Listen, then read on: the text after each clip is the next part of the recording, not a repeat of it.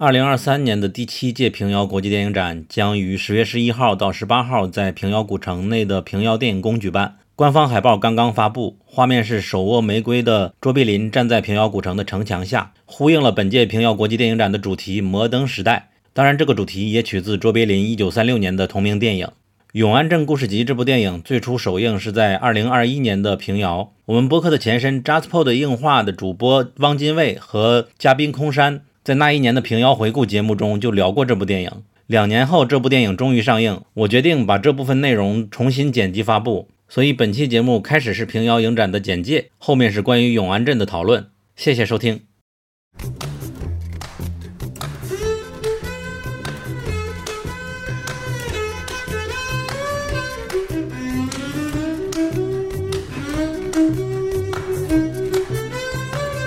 i like that。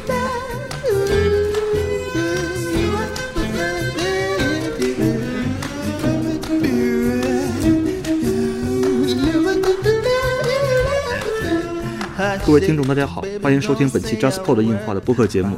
呃，我是影迷王金卫。我们这期节目呢是在平遥录制的。今天的时间是十月十五号，应该是平遥影展的第四天了。呃，我们这期很荣幸邀请的嘉宾呢是资深电影记者空山老师。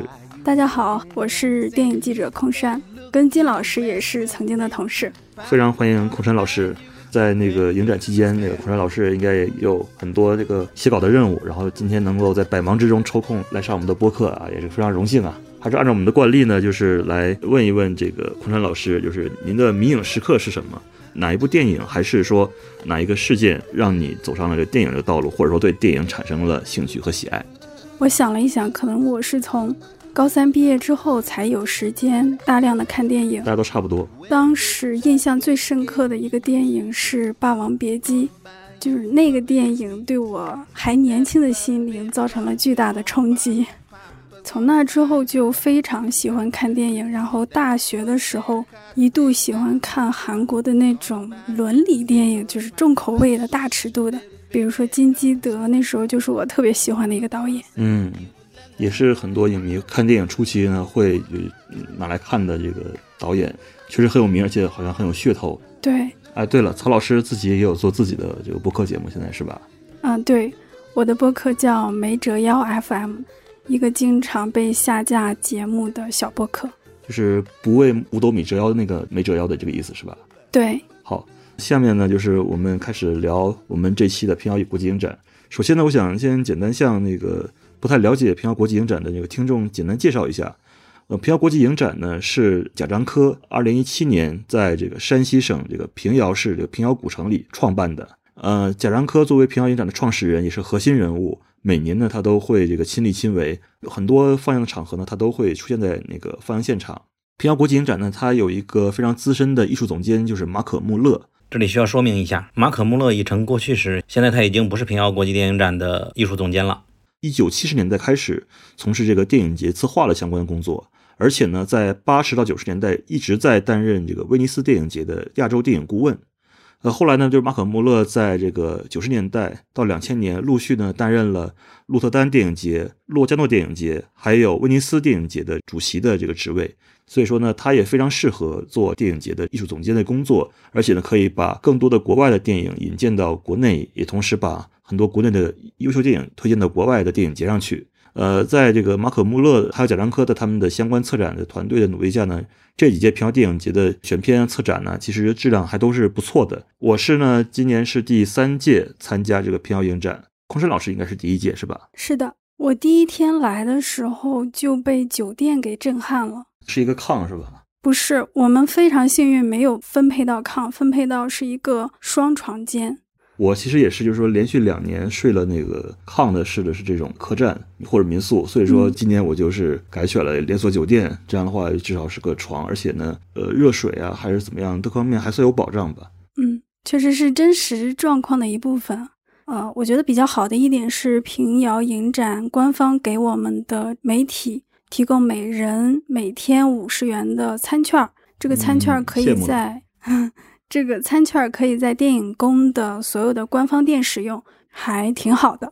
昆山老师是尊贵的媒体嘉宾，我呢就是今年没有证，但是其实我也不尊贵啦，我的证是 G 三零的，我也不太明白这个分级是怎样。啊，原来也是有一定的等级划分的。是，但是我并不太确定，可能我们并不是官方深度合作的媒体吧。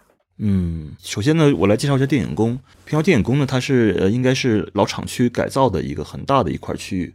而这电影宫呢，就是国内各个电影节都非常非常羡慕的一个地方，因为它特别集中。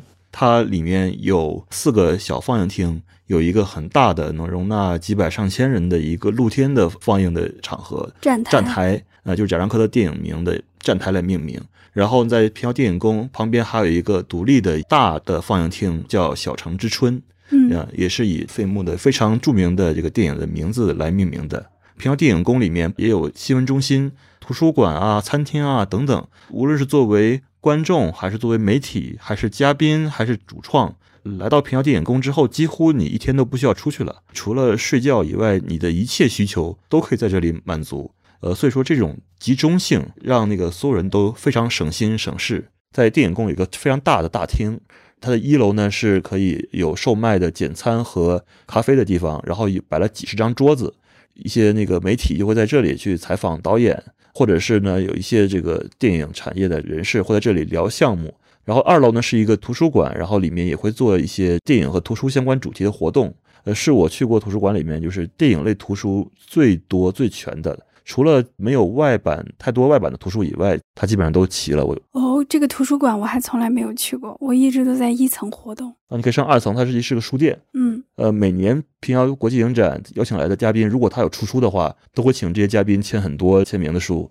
呃，贾樟柯签名的假想啊，或者是万马才旦签名的书啊，或者是今年我买了班宇的书。嗯。哦，然后我每年住酒店呢，也是都选在这个古城里面的酒店，这样的话就是一切都非常方便。呃，每天呢就是看电影，然后看完电影之后，在平遥电影宫每个晚上都会有派对活动，然后在派对酒会上，你可以见到各种各样的人士，包括影迷，还有电影导演、演员，以及参加创投啊，或者是产业的各行各业的嘉宾，可以认识到很多很多新朋友，也可以呢和你正好在白天或者前几天看的电影的主创遇见，然后你可以跟他们亲自聊一聊他的作品。平遥电影节，它因为它的这个集中性，我们和主创之间，甚至评审，呃，甚至可能贾樟柯本人的距离都非常近。我们一天可能经常看到很多次他们在电影宫里来回穿梭。到了晚上呢，甚至可以有机会的话，幸运可以跟他们一起蹦蹦迪什么的。所以说，就是平遥电影宫，就是还是一个蛮不错的一个地方的。请问你今年在平遥影展购买影票花了多少钱呢？说实话，我现在还没有算。说起票价的话，今年平遥影展的票价不便宜。绝大部分都是八十块钱。对你买了多少张呢？我我买了将近呃不到二十场，然后呢还有个别场次是朋友送给我的，我觉得大概可能一千出头吧。嗯，因为它每张票也不便宜嘛，八十块钱，而且又是在平遥的这么一个地方。如果你饭量不大的话，八十块钱可以让你在平遥这个地方吃一天的饭。嗯，呃，说起这个，我我想起平遥古城西门有一家非常神奇的饭馆，叫火锅自助。它的价格便宜到让我觉得不可思议的，多少钱一位？您觉得每个人应该多少钱？就是火锅自助，肉和菜不限量，但是肉是那种冷冻的那种肉卷，五十，十八块钱一位啊！也就是说八十块钱去吃吧。对，好啊好啊，就八十块钱可以让你这个吃一天半，对，顿顿都是火锅自助。天，我我去吃过去年，然后我就觉得就是非常震惊。好，我们今天终于话题聊到了这个电影和片单啊。今年平遥影展呢，就是跟往年差不多，也是分了几个单元。最重磅的就是《藏龙》和《卧虎》。呃，这个《藏龙》和《卧虎》单元呢，是直接从这个李安的《卧虎藏龙》这部电影而来，而且贾樟柯也获得了这个李安的授权。《藏龙》单元呢是国内的新导演的这个新作品，而《卧虎》单元呢是国际的新导演的新作品。当年的这个费穆荣誉大奖、最佳导演、最佳男演员、女演员以及观众观影团评审的那个相关奖项，也都会从这里面产生。当然了，就是因为平遥的电影节的选片。我也不知道他具体怎么选，但是很迷，就是每年都是惊喜与惊雷并存。今年也是，就有些片子的质量啊非常非常好，非常出色。比如说去年的《不止不休》啊，《妈妈和情人的时间》等等都很好。但是呢，也会有几部让观众雷的这个外酥里嫩。我虽然去年没有来平遥，但是我通过场外在豆瓣广播的观察，发现去年确实有几部电影让大家很痛苦。与其说痛苦，不如说是就是在围观一种奇葩的一种艺术。对欢乐吧，痛并快乐着。这个电影有龙标吗？有今年平遥影展所有的国产电影，每一部都有龙标，嗯，就是也是今年平遥影展的一个，唉，不能说特色吧，只能说是一个新情况。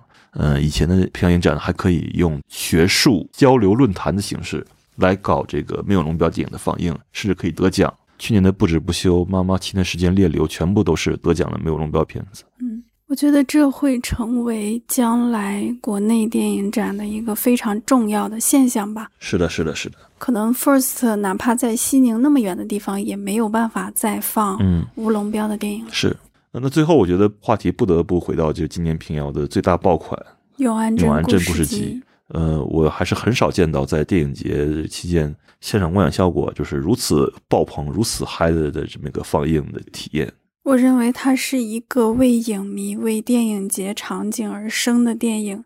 嗯可能一个对电影不太了解、对电影节不太了解的观众，没有办法像现在看这部电影的观众有那么强的反应。没错，呃，我先简单介绍一下这部电影吧。这是魏淑君导演在二零二零年拍摄的《永安镇故事集》，讲的是一个剧组到了永安镇要拍摄一个叫《永安镇故事集》的电影，期间呢发生了一些片段，不同的段落聚焦的是不同的人。三个段落，嗯，独自等待，看上去很美，冥王星时刻。那正好是这个三部电影的电影名，而且呢，里面还用了其他很多的电影梗，比如说里面有一段非常精妙的这个有话好好说经典的段落，就是安红俺想你，呃，里面那个演员模仿的确实是惟妙惟肖，他对姜文的语气！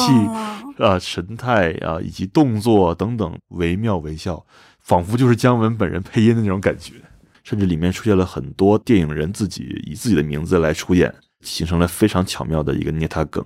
我记得其中的剧组的纪录片导演，他在现实中也是一个纪录片导演。呃，同时也拍剧情片，就是杨平道，对，他的这个选角就很绝。杨平道他是早期拍了很多纪录片，后来也拍纪录片和剧情片结合的电影，比如说像《生命的河流》以及《猎流》。而杨平道在《猎流》里面演一个油腻的导演。杨平道导演也介绍说，正是因为拍了《猎流》之后，魏淑君导演看了，他就把这个角色的设定就继承到了这个《永安镇故事集》里。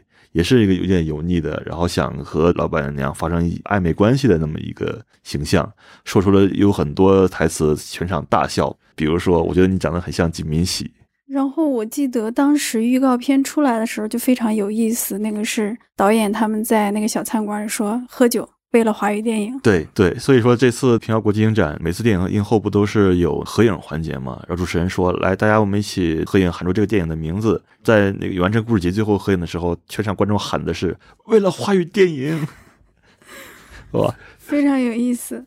我看这个电影最大的感受就是，他真的很有才华，很有天赋。而这部影片让我非常惊喜的一点是，他说让我认识到一个女演员，就是黄米一。因为我听说这个女演员好像之前演过《隐秘的角落》，哦，但是我并不看这个国产电视剧，所以说我之前不知道这个演员。我发现她这个演员的演技远远超过了杨子姗。她演的每一个细节、每一个动作都特别让人相信，她就是一个小镇的饭店老板娘。嗯她对自己的生活没有那么满意。嗯，而且影片第一段几乎是以她为主角，我认为我几乎要以为这部影片就是她做主角了。对对对，因为他参与了这个剧组的试妆。对，而且他的剧情也引导向，就是说前途可能会有点光明，他甚至可能会参演这个影片，甚至有可能会演这部影片的女主角，都是不是有可能呢？导演会不会有这种情况呢发生呢？我觉得最精妙的就是在第一段故事的结尾，杨子姗出场了，出现了。她的气场极其强大，一下子就盖过了黄米依的角老板娘角色。那场戏，无论是对于这个戏中戏，还是对于《永安镇》这部电影来说，都是一个宣誓，就是这部电影的女主角不是她，而是陈晨或杨子姗。不好意思，你还是老板娘，你不是女主角。你只是一个宰鱼的人。是的，你的明星梦并不会实现。然后真正登场的这个女明星也给我们呈现了一种，当一个功成名就的人，他回到家乡之后，他被窥探、被利用，嗯他，处在一种尴尬的情境之中。就像中国版《结束公民》。对对对，而且呢，《永安镇故事集》这部电影的制片人黄旭峰和编剧康春雷在电影里面饰演了自己。啊，这个编剧演的挺好的，那个导演演的也很好。啊，你导演刘洋是吗？对对对对对，就是《永安镇故事集》的导演。对呃，电影里怎么说呢电影里戏中戏《永安镇故事集》的导演刘洋，他演的特别好。有点说不清了，对虚实之间戏中戏的东西，确实，里面这个导演就演的非常好，好那种样子。对，而且现场映后的时候，有一个观众站起来表达对自己影片的喜爱，到最后他补充了一句：“片尾那个 rap 实在是太难听了。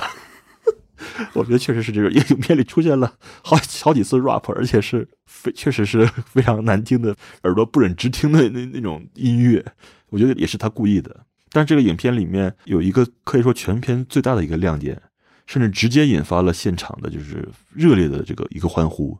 它不是台词，而是在车窗上那个哈气形成的形成的眼泪。嗯，哇！当眼泪滑下来的那一刻，全场就是你能听到倒吸冷气的声音，然后是上天赐予的一个镜头。我特别嗯采访了魏淑君，问他这个镜头是怎么拍出来的。对是不是特效还是怎么样？完全不是特效，他们拍了非常多次才拍到了这个镜头。嗯魏淑君说，现场他们拍完了，大家也非常激动。他说，这属于他职业生涯那种拍完了大家会有想击掌的冲动的镜头。嗯，呃，我觉得这部电影里面就是杨子姗这个角色，有点更多是在还原一些部分明星的一个日常生活，他们可能确实要面临很多尴尬的场合，包括在酒席饭桌上跟一些所谓的地方领导或者是一些出品方等等类似于这样的人吃饭等等。嗯嗯，当看的时候，你知道我在想什么吗？我在想，如果要是能安排一帮粉丝到酒店去围堵，那就更更像了，就跟平遥电影节的这种情况就呼应上了。可能电影里面这个女明星的咖位还不是那么大。对，嗯，那我们最后就是说，我们暂时还没有看完所有的这个呃藏龙和卧虎单元这些片子，但是呢，呃，过两天我们还会再继续看。呃，不过以目前的情况来看，我个人预测啊，我个人比较喜欢并且希望得奖的就是《永安镇故事集》和，呃，我觉得这两部是比较突出的，甚至某种程度上可以说是不能说是矬子里拔大个，而是矬子中的真巨人。对。虽然我没有看你说的，嗯，但是我看了《永安镇故事集》，在这样火爆而且品质如此好的情况下，我觉得他在奖项上肯定会有特别突出的表现。嗯，好，那么我们这期节目进入到尾声，那么还是我们一个惯例的一个段落，就是说，希望呼吁影院能够在电影字幕全部播放完毕之后再开灯，呼吁观众呢，就是说能够尽量把片尾字幕看完，在不着急的情况下看完再离场。如果我没有特别紧急的事情的话，我都会做到最后才离场。嗯，我认为片尾音乐首先就是非常重要的一部分，是的，是的，它可能会让你继续在那个故事的氛围里沉浸一会儿，思考一会儿。它可能也是这个电影最后情绪的一个表达。嗯然后片尾字幕也会给我们提供很多的信息，比如像你刚才说的那部电影的胶片的信息，啊，是的，就是你在片尾字幕获得的。印象很深刻，我有一年看《动物世界》，嗯，是韩延导演的，我知道那部电影，对他片尾有一个逻辑设计师，好像是叫这个名字。嗯啊，片尾字幕会呈现给你一些比较有意思的信息，帮助你了解这个电影。没错，没错。好，那么我们这期播客呢，就是在平遥酒店里完成了这个录制，非常感谢这孔山老师这个百忙之中来参与。我们还在继续在平遥，然后我们期待着呃能够有更多的这个惊喜的影片能被我们看到。嗯，然后到时候呢，我也很期待到底是哪些影片能够获奖，或者是平遥影展能够再出现什么有意思的事情，拭目以待。拭目以待。好，呃，各位听众，以上就是我和空山老师在十月十五号晚间呃录制的关于本届平遥国际影展的节目。那么呢，今天是十月二十号的凌晨，各个奖项呢也颁出了。这届平遥国际影展，我也和其他的十几个资深的影迷或者是媒体人、电影人，呃，一起发起了一个自己的场刊，为每部电影做一个评星打分，并且最终呢通过投票选出我们自己认可的奖项。呃，我们准确的预测了大奖《宇宙探索编辑部》以及导演奖《永安镇故事集》，也包括最佳女演员奖黄米一。在我们的场刊打分中呢，最高分是四分，其中《宇宙探索编辑部》获得了三点八的高分，而同一个事件呢获得了三点一的高分，这是国产影片和外国影片中的最高分。此外，《永安镇故事集》获得了三点七分。最后，我想说一说平遥之夜特别放映的地球最后的导演》，这是一个充满了自嘲、讽刺的一个喜剧短片，由《平原上的夏洛克》导演徐磊执导，主演是呃著著名导演贾樟柯和宁浩。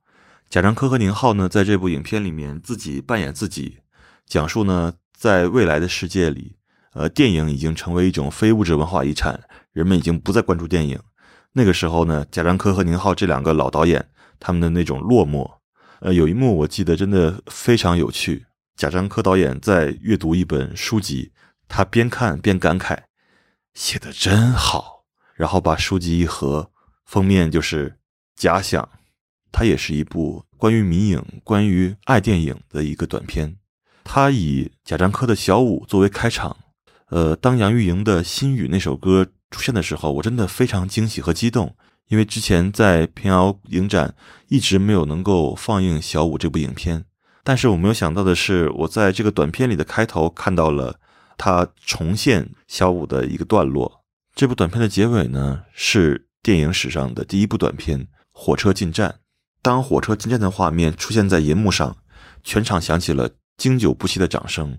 大家都被影片里所表达的对电影至死方休的热爱所感动。它可能代表着当下非常困难的电影人喊出了一句口号：“电影不死，电影人也不死。”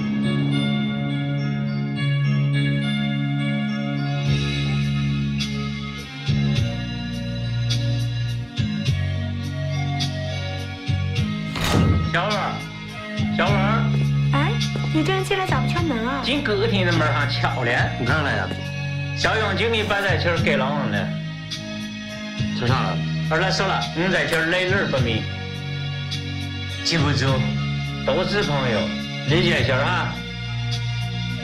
你不是刚才听我说的啊？他找时间攀岩，还搁顶砖割女下，钱一样不干净。行，你回去割给他，走了啊。滚。行了，空了。喂，喂，喂。没事，怎么？怎么了？嗯，对我好一点嘛。行了行了。那以后我就帮着你了。没事。我就让你做我的帮家吧。行啊，说真的？嗯，那说定了。没事。小罗，再回来。二来小勇经理哥哥哈，二来呢买鱼的不叫走私，啊，那叫毛日，开歌厅的也不叫挣个人的钱儿，啊。那叫误了你，是不是啊？行了，过了，拜拜。